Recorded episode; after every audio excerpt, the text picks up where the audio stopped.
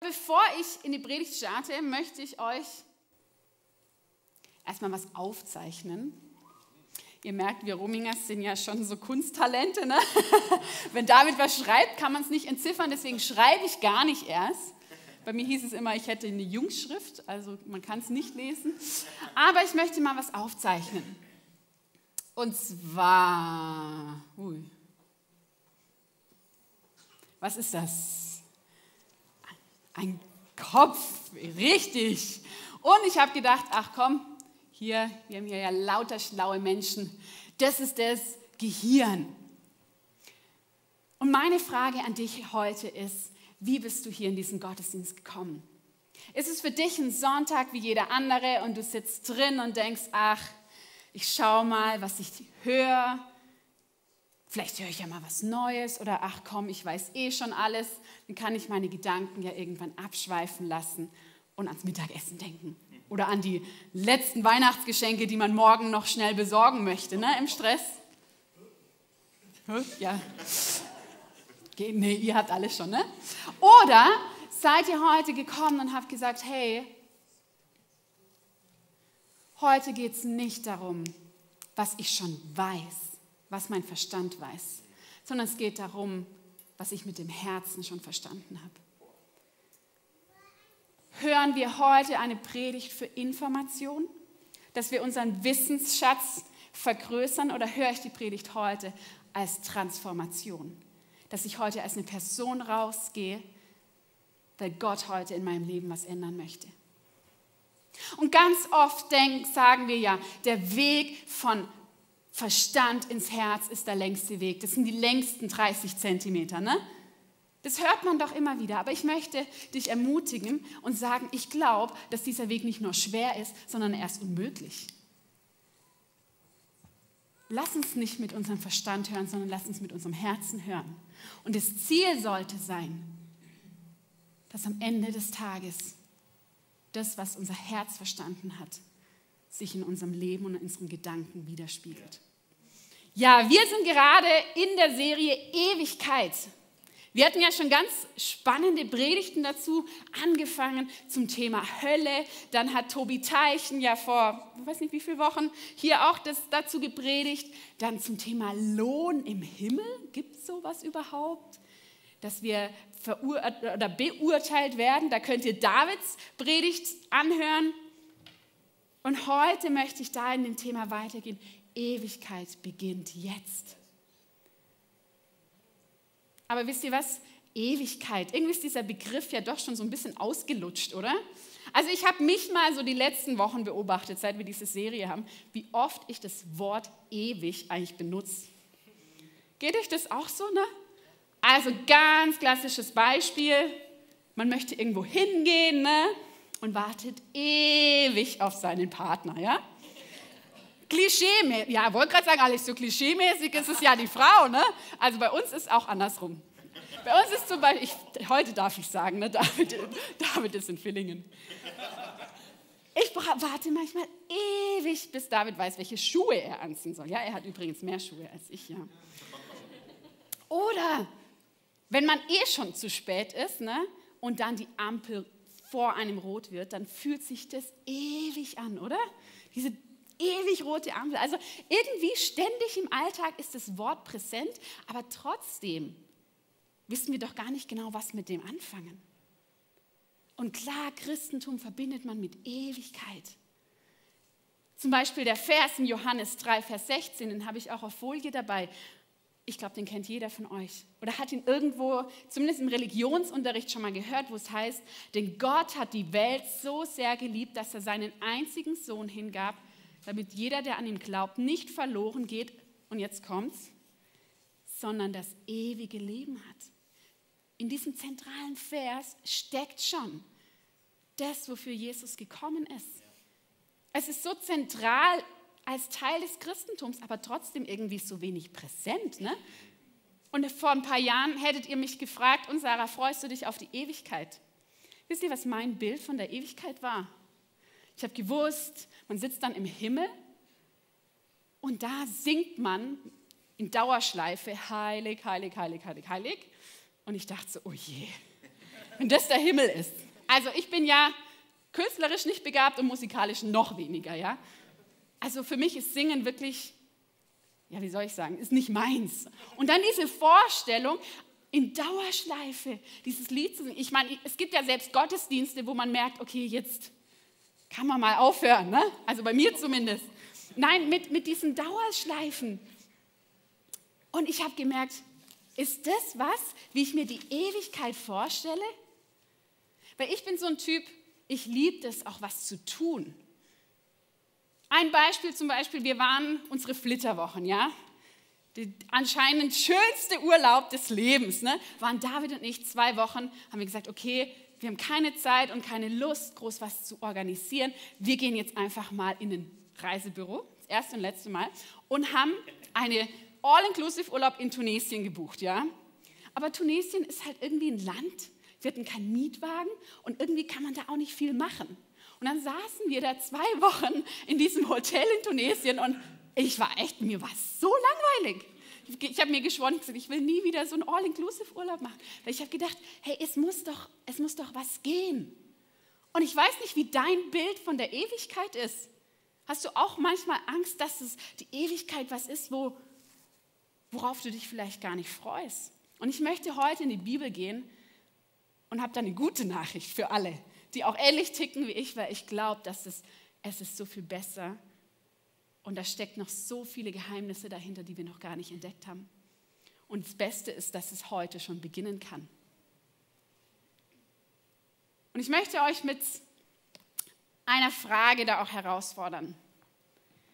Wenn ihr so die Bibel anschaut, ich weiß nicht, ob du heute das erste Mal in der Kirche sitzt oder schon länger dabei bist, aber was war denn die Hauptbotschaft von Jesus? Das ist eigentlich eine ganz simple Frage. Was war das, was Jesus gepredigt hat? Was ist die Hauptbotschaft dieses Buches? Und ganz viele würden jetzt sagen, okay, klar, es ist das Kreuz. Das steht ja in jeder Kirche im Mittelpunkt. Aber soll ich euch was sagen? Jesus hat nicht viel übers Kreuz gepredigt, sondern was er gepredigt hat, war was anderes. Was waren die ersten öffentlichen Worte von Jesus? Das finden wir in fast allen Evangelien. Da heißt es, das Reich Gottes ist nahe. Das waren die ersten Worte Jesus. Und auch die ganzen Gleichnisse, die wir lesen, heißen immer, so ist das Reich Gottes. Oder als Jesus seine Jünger aussandte, in die Welt zu gehen, sagt er nicht, predigt vom Kreuz, oder nur vom Kreuz, sondern predigt das Reich Gottes. Oder ist mir jetzt erst aufgefallen, Apostelgeschichte, der letzte Vers, wo es heißt, und Paulus predigte das Reich Gottes. Hey, wie krass ist denn das eigentlich? Was ist überhaupt denn das Reich Gottes? Und ich glaube, da drin liegt noch so ein Schatz. Weil dieses ewige Leben, von dem Jesus spricht, ist dieses Reich Gottes. Ewiges Leben ist keine Zeit, sondern ewiges Leben ist ein Ort. Ewiges Leben ist keine Zeit, auf die wir irgendwann mal warten, sondern ewiges Leben ist ein Ort. Und im Lukas 17, 20, Vers 21 heißt es, eines Tages fragten die Pharisäer Jesus, wann wird denn das Reich Gottes kommen? Und Jesus erwiderte, das Reich Gottes wird nicht durch sichtbare Zeichen angekündigt. Ihr werdet nicht sagen können, hier ist es oder es ist dort drüben, denn das Reich Gottes ist mitten unter euch. Das Reich Gottes ist irgendwie ja schon da, sagt Jesus, aber doch nicht ganz. Also es ist so eine ganz komische Spannung, in der wir hier stehen. Einerseits ist es da, aber andererseits noch nicht. Und was heißt denn das eigentlich? Das Gleiche wie, ewige Leben. Es ist da, aber irgendwie auch noch nicht. Und manchmal spüren wir es, manchmal nicht. Und wir können nicht sagen, wo es genau ist. Und da möchte ich auch mal reingehen. Und für mich ist es mit dem Reich Gottes wie was, was ich jetzt erst die letzten Jahre am Entdecken bin. Und es ist vielleicht ein bisschen so, ich weiß nicht, ob ihr es wisst, aber ich bin im Schwarzwald aufgewachsen, ja? Und ich hatte von meinem Fenster aus, ja, von meinem Kinderzimmer, einen wunderschönen Blick. Ich habe mir das jetzt hier die Woche mal abfoto oder letzte Woche mal abfotografieren lassen.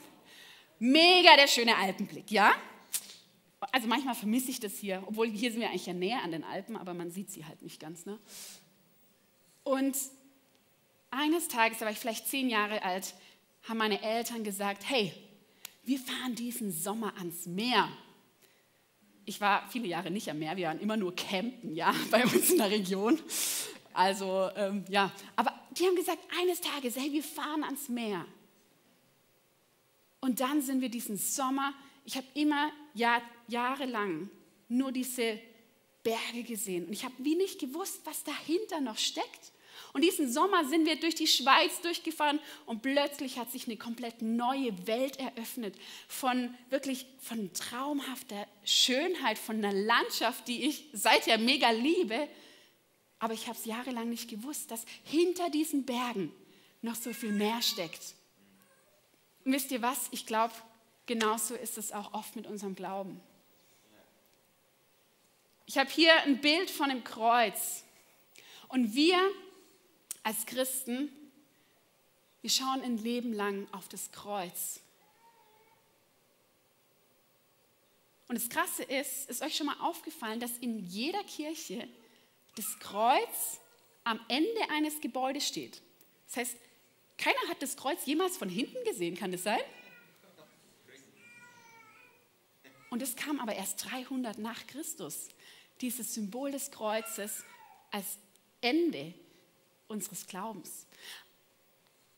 Und bei mir war das auch so, ich habe ein Leben lang, ich habe gewusst, Jesus ist mein Retter. Ich bin christlich aufgewachsen. Und wir haben, ich habe das gelernt, ich habe es gewusst, hey, ich kann, wenn ich Sorgen habe, wenn ich Lasten trage, na, so symbolisch habe ich sie mit mir mitgeschleppt, ich kann sie ans Kreuz bringen, ablegen und habe mich umgedreht und habe weitergelebt. Und irgendwann habe ich mich gefragt, warum ist Christsein eigentlich so anstrengend? Hier in der Bibel, da stehen Sachen drin, die kann ich gar nicht erfüllen. Dieses, freut euch alle Zeit.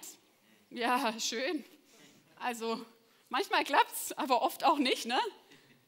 Oder dieses geduldig sein. Ja, schön wäre es, wenn ich die ganze Zeit geduldig wäre.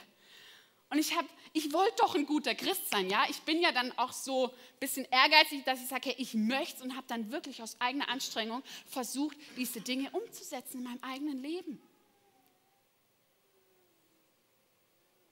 Und ich habe wie nicht gewusst, dass es ein Leben hinter dem Kreuz gibt. Ich habe wie realisiert eines Tages, dass Gott sagt, hey Sarah, das Kreuz, das du immer anguckst von vorne, das ist nicht das Ziel deines Glaubens, sondern das Kreuz ist das Tor deines Glaubens. Und das nächste Mal, wenn du zum Kreuz gehst, dann schlupf wie unterm Kreuz durch, anstatt wieder umzudrehen. Und weißt du was, auf dieser Seite, da verbirgt sich so viel mehr. Hinter dem Kreuz geht es nicht mehr darum, was ich aus eigener Kraft kann, sondern hier geht es nur noch darum, was Gott kann. Vorm Kreuz geht es vielleicht darum, was meine Gefühle sagen, wie ich mich gerade fühle, ob ich mich freue oder nicht. Aber hey, wisst ihr was? Hinter dem Kreuz, da geht es darum, was Gott sagt. Vorm Kreuz zählt vielleicht, was Menschen sagen, was Ärzte sagen, was Diagnosen sagen. Aber wisst ihr was? Hinter dem Kreuz zählt das, was Gott sagt. Hier zählt die Welt, das weltliche Normal, so wie wir aufgewachsen sind. Aber hinter dem Kreuz zählt das, was in der Bibel als normal heißt. Und ich glaube, das ist dieses Reich Gottes das Leben wie hinter dem Kreuz. Weil das Tor ist nicht das Ende unseres Glaubens. Und ich bin dafür, wir sollten eigentlich die Kreuze am Eingang unserer Kirchen aufstellen und die Leute unten durchschicken, dass sie hier, hier in dieses Gebäude kommen und das Reich Gottes mal erleben. Mal erleben, was es heißt, in dieser Gegenwart Gottes zu sein. Wo es egal ist, was wir können als Menschen, ob es aus eigener Kraft ist. Weil wir können uns selbst nicht erlösen egal wie arg wir uns anstrengen, sondern hier heißt es ist schon vollbracht. Hier versuche ich aus eigener Kraft was zu vollbringen und hier heißt es ist schon vollbracht. Und das Kreuz war übrigens auch nicht das Ende von Jesus, sondern das Kreuz war das Anfang seiner Herrlichkeit. Ich habe mir jahrelang, gerade als Kind, Jesus als den Gekreuzigten immer vorgestellt. Man sieht es ja oft, ganz oft hängt Jesus ja auch noch am Kreuz. Aber das ist genau die Perspektive, die wir von der Seite haben. Klar, hier hängt Jesus am Kreuz. Aber wenn ich durch das Kreuz durchgehe, dann begegne ich plötzlich dem auferstandenen Jesus. Einem Jesus, der heute noch lebt, heute zu mir spricht. Und in Offenbarung 1 wird das auch so krass beschrieben.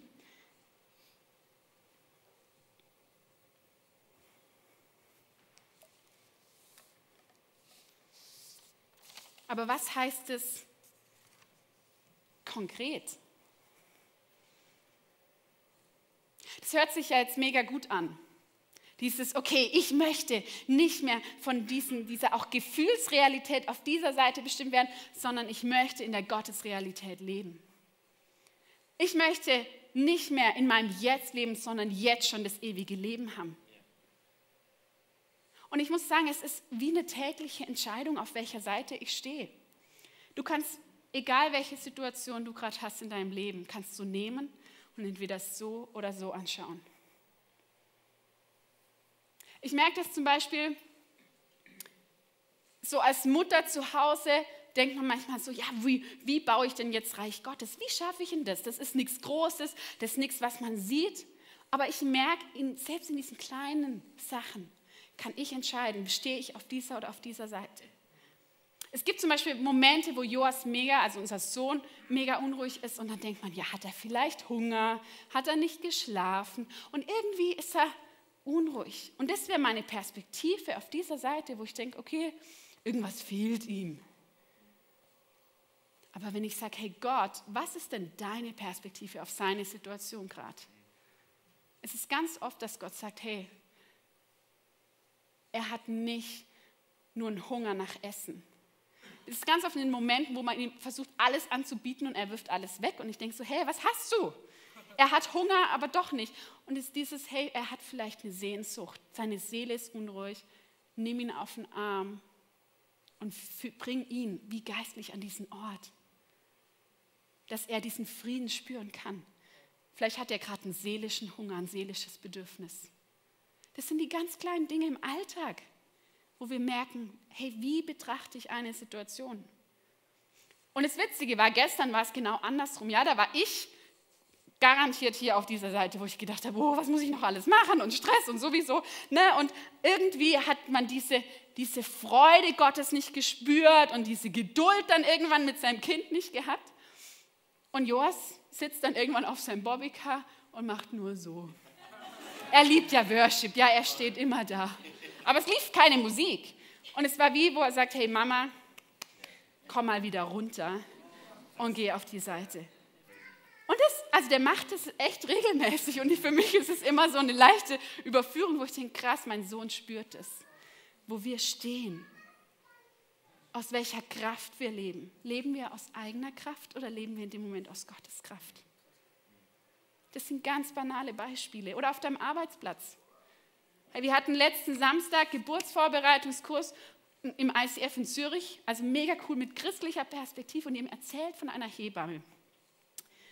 Nee, beziehungsweise andersrum. In der Schweiz hat sich in, in, in, einer Zeit haben sich ganz, ganz viele Jugendliche plötzlich bekehrt. Und es war kein großes Jugendevent, wo man sagt, ja, es war eine Konferenz und das kann man darauf zurückführen. Und irgendjemand hat interessiert, warum ist da eine ganze Generation an Jugendlichen, die plötzlich zu Jesus kommt. Und die haben herausgefunden, dass sie alle die gleiche Hebamme hatten. Und diese Hebamme hat bei der Geburt der Kinder gesagt, und ich möchte, dass dieses Kind direkt schon Gott gehört. Sie hat die Kinder wie Gott geweiht. Und es ist wie eigentlich unsichtbar, ne? dieses, dieses Reich Gottes ist ja nicht so sichtbar, ist nicht so greifbar. Aber es ist eine Realität. Und Jahre später haben alle diese Jugendliche Gott kennengelernt. Hey, das ist ein Beispiel, wie wir im Alltag in unserem Beruf genau das leben können. Ich weiß nicht, was dein Beruf ist, aber frag Gott mal, wo kann ich hier diese Seite in meinen Beruf bringen, dieses ewige Leben? Wenn du vielleicht Lehrer bist oder Lehrerin, hey, du hast täglich mit Schülern zu tun. Du siehst vielleicht, wie es ihnen geht, wie sie unruhig sind. Vielleicht die größten Hampelmänner in deiner Klasse haben eigentlich gerade diese seelische Unruhe. Und du hast aber eine Autorität, da reinzusprechen und zu sagen, hey, ich habe was für dich. Es muss gar nicht im Sichtbaren sein. Es muss vielleicht gar nicht hörbar für diese Person sein. Aber ich möchte sagen, das ewige Leben, dieses Königreich Gottes ist jetzt, auch wenn es manchmal nicht so sichtbar ist. Und dass auch es geht nicht nur darum, dass wir eines Tages in den Himmel kommen. Das ist nicht das ganze Christentum. Sonst hätte Jesus nicht das Königreich Gottes predigen müssen. Es geht nicht darum, dass ich nur in den Himmel komme, sondern dass der Himmel auf die Erde kommt. Und das hat Alessio letzte Woche auch schon gesagt. Hey, Millionen Christen beten heute wahrscheinlich das Vaterunser, ja? Jeder kennt's. Aber haben wir mal überlegt, was wir da beten? Vater unser im Himmel, geheiligt werde dein Name. Dein Reich komme wie im Himmel, so auf Erden. Wir beten da das Königreich Gottes herbei. Und das ist die Botschaft, die Gott für uns hat in Bezug auch auf Ewigkeit. Das Reich Gottes ist da. Wir können es ergreifen. Christsein muss sich nicht vorm Kreuz abspielen und nur dieses, oh, ich bin doch der Sünder. Ja, auf dieser Seite haben wir diese Identität noch als Sünder. Aber wisst ihr was? Hinterm Kreuz ist eure Identität nicht mehr Sünder, sondern hier seid ihr Kind Gottes. Hier seid ihr Könige und Priester, die mit ihm Reich Gottes bauen. Hey, und diese Vorstellung, mit ihm was zu gestalten, ist für mich so viel schöner, als nur die ganze Zeit heilig, heilig, heilig zu sein. Wisst ihr, was ich meine? Nicht, dass sich die Anbetung nicht wichtig ist. Aber Anbetung ist nicht nur der passive Gesang, sondern Anbetung ist auch das wirklich zu sagen, hey, und ich fülle das aus, das, was Gott für mich bereithält, diese Identität anzunehmen. Und das ist Reich Gottes heute bauen.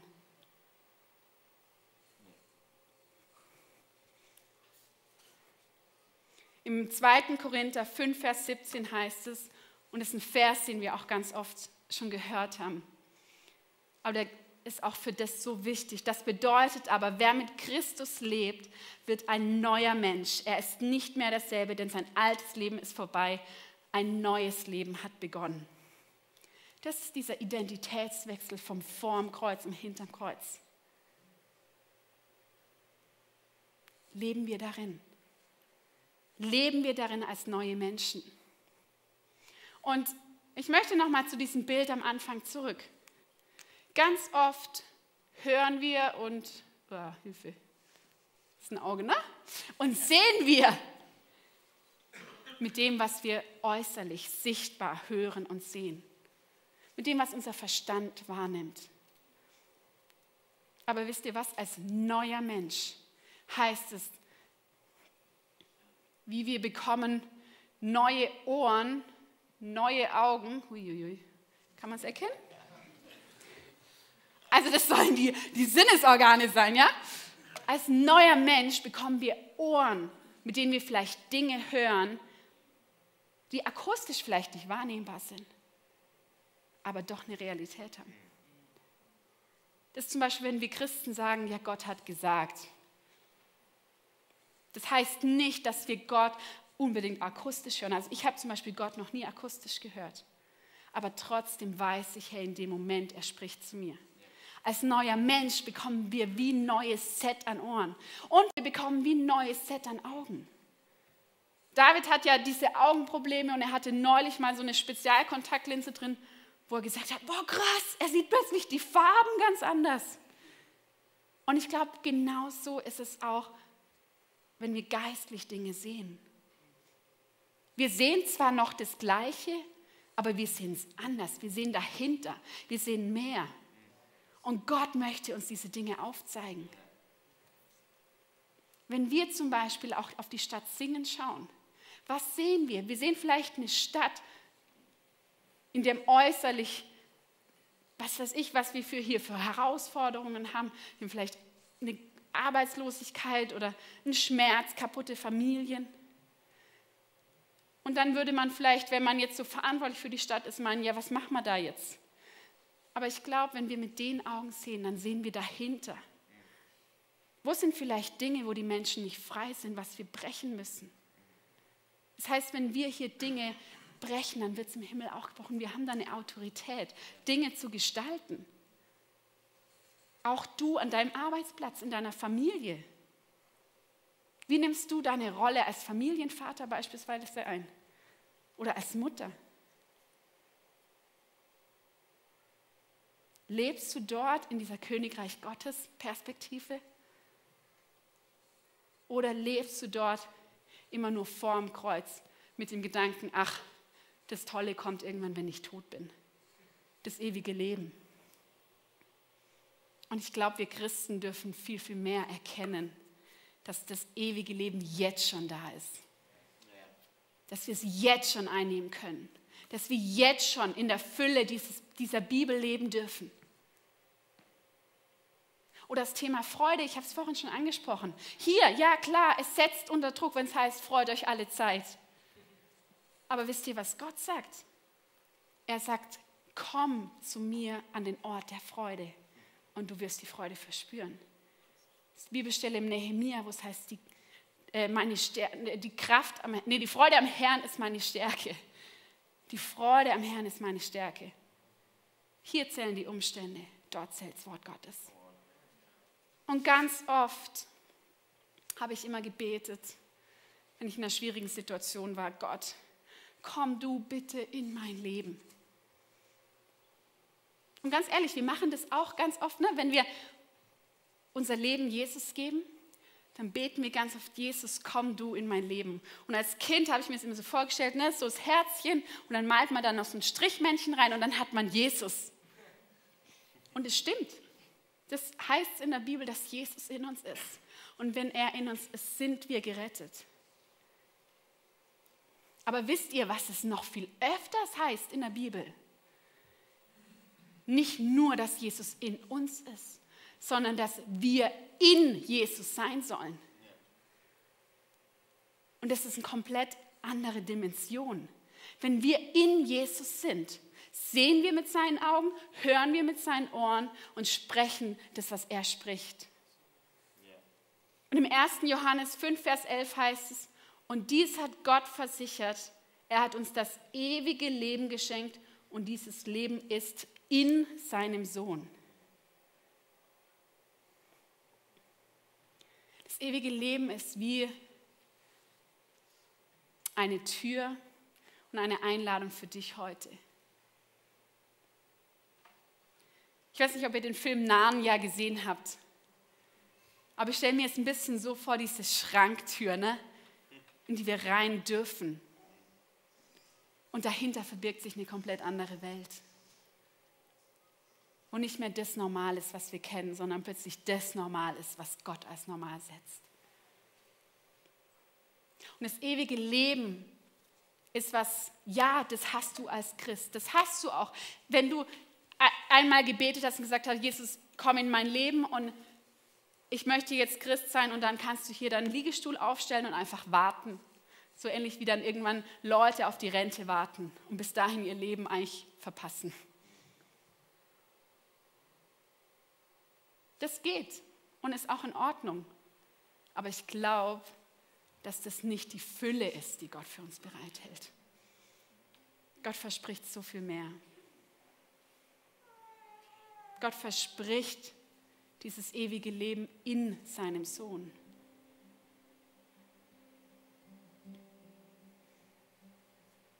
Und ich möchte dich einladen, dass du heute genau diesen Schritt machen darfst. Du kannst jeden Moment entweder so oder so leben. Du kannst jeden Tag zur Arbeit gehen mit der oder mit der Perspektive. Und mein Wunsch ist es, oder auch bei mir, meine tägliche Herausforderung ist nicht zu sagen, hey, ich mache das aus eigener Kraft, sondern ich bin an dem Ort Gottes. Ich bin wirklich schon in diesem Reich Gottes und ich versuche es auszubreiten. Das ist die Berufung, die wir haben als Christen. Wusstet ihr, dass das neue Jerusalem, das, was kommen wird nach dem Tod, wenn Jesus wiederkommt, das ist nicht entrückt irgendwo im Universum. Nee, das ist hier. Es wird eine neue Erde kommen. Wir werden hier mit ihm regieren. Und die Einladung ist da, machst du es heute schon? Sind wir heute schon dafür bereit zu sagen, okay Jesus, hier steht der auferstandene Jesus auf dieser Seite und sagt, komm auf meine Seite. Wenn du gerade keinen Frieden verspürst in dieser Weihnachtszeit, dann ist Jesus zwar in dir, ja, aber Jesus sagt auch, komm in mich rein. Komm an den Ort des Friedens. Oder wenn du gerade andere Herausforderungen hast. Wir können entscheiden, wie sehen wir es. Und ich möchte dich einladen, dein ganzes Leben mal mit diesen Augen zu betrachten, deine Ohren mal zu öffnen, was Gott über dein Leben ausspricht. In der Bibel ist ganz oft so, dass Gott den Namen einer Person ändert. Und vielleicht hast du dich ein Leben lang halt als jemand gesehen, halt die Sarah, ja, bin ich halt, ne? Und dann war all diese schlechten Dinge, die Sünde und alles, was ich so gewusst habe, okay, als Christ ist es halt so, so habe ich mich gesehen. Aber Gott ruft uns rüber und sagt, hey Sarah, du bist nicht mehr dieser alte Mensch, sondern du bist ein neuer Mensch. Du hast, du hast eine neue Identität, eine neue Berufung. Du hast jetzt die Berufung, mit mir Reich Gottes zu bauen. Das ist das ewige Leben.